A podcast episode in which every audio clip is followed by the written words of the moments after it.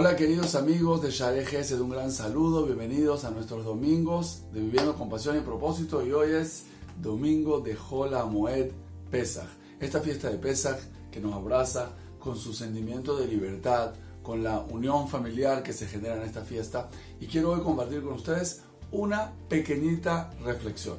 ¿Por qué comemos matzah en Pesach?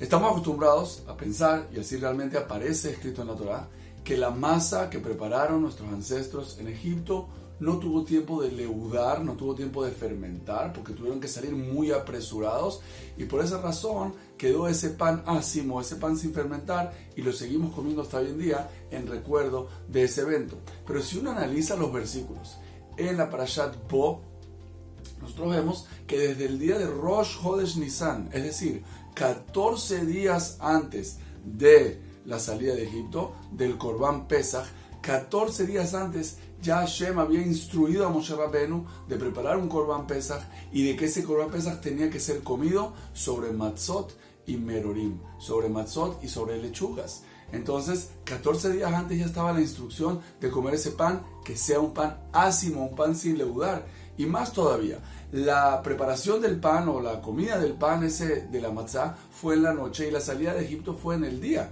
Quiere decir que hubo tiempo para prepararlo. Más todavía, la Torah dice que la matzá fue amasada y que se llevaron la masa de Ramsés, pero solamente la hornearon en Sukkot. Quiere decir que la hornearon afuera. No se la llevaron horneada de Mitzrayim.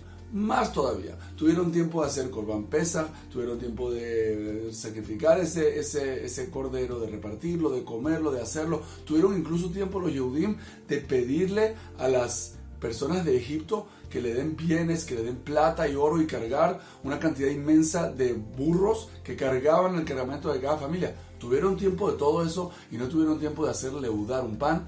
Llama mucho la atención. Viendo lo que dicen nuestros sabios, hay un concepto impresionante.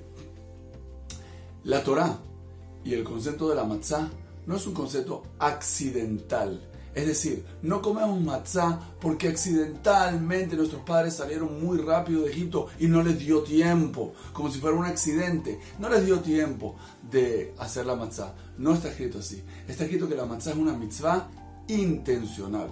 Dios bendito desde el principio, desde que avisó que va a haber la yetziá de Mitzrayim, la salida de Egipto, les encomendó comer esta matzá como algo intencional. Es decir, no fue una casualidad que ocurrió y en base a ese accidente lo seguimos recordando durante muchos años. Esa no es la razón de la matzá. La matzá tiene razones espirituales impresionantes. La matzá contiene en, en, muchísimos conceptos. El hecho de la levadura que se parece al yetzará, que es inflado. El hecho de la importancia del tiempo, que un minuto más hace la gran diferencia. La matzá hace eh, traer humildad a la persona. La matzá tiene muchas razones, tiene muchas conexiones, muchas raíces espirituales. Lo que yo quiero sencillamente aquí decir lo siguiente.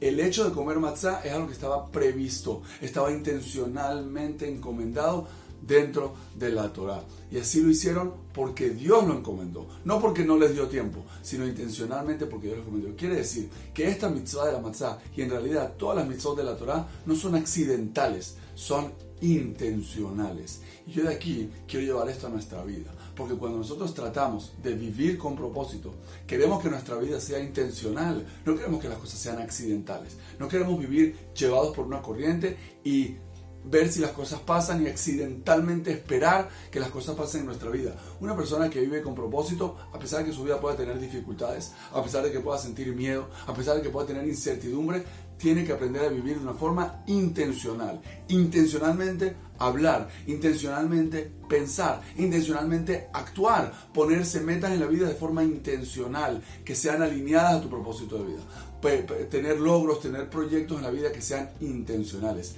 Mi deseo para todos nosotros es que realmente aprendamos a vivir de forma intencional y no de forma accidental. Así como la historia de Pesas nos lo muestra, así como la Matzah nos lo muestra, y así como realmente nuestra vida con propósito debería ser una vida intencional, que nuestra expresión de amor, que nuestros actos, que todo lo que hacemos en nuestra vida, en nuestros trabajos, en nuestras familias, en nuestra salud, en nuestro cuidado personal, en todo lo que queremos hacer para beneficiar, para ayudar a otros, para conectarnos con los demás y vivir con propósito, sea algo intencional. Les deseo a todos un Moadim Sameach, que pasemos estos días de mucho fortalecimiento espiritual y que veamos pronto la llegada del Mashiach. Amén, amén. Hag.